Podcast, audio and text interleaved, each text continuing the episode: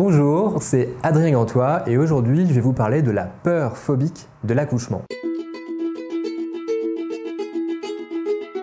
Alors évidemment, il ne faut pas garder ça pour vous. Il faut en parler à votre sage-femme, à votre médecin, car cette peur phobique, ça induira a fortiori du stress. Et il faut déconstruire cette peur. Et donc l'idéal, c'est de faire de la préparation à la naissance et à la parentalité. De pouvoir trouver des mots, de pouvoir déconstruire cette peur phobique et faire en sorte d'avancer en toute sérénité lors de votre grossesse. Évidemment, vous aurez des copines dans votre entourage qui vont vous raconter euh, l'accouchement gore, euh, un peu raconter à la sauce Essayez de déconstruire tout cela. L'accouchement se vit au cas par cas. Chacun a ses mots aussi sur ses peurs et donc il faut en parler. Nous, on sera en capacité de vous orienter si c'est nécessaire vers euh, d'autres professionnels, psychologues, pédopsychiatres, etc.